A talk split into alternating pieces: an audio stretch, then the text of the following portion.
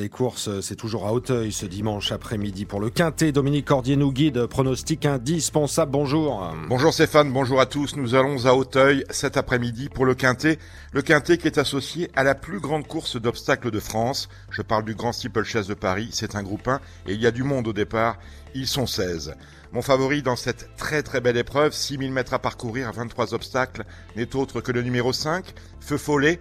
Feu Follet qui était tombé dans l'édition 2021, euh, mais Feu Follet qui est invaincu cette année. Il vient de remporter la course préparatoire. Pour l'anecdote, il appartient à Pierre Pilarski, qui était au le propriétaire de Bold Eagle, le crack des cracks. Attention à mon favori, le numéro 5, Feu Follet. Il a 7 ans, il a l'expérience, il peut gagner.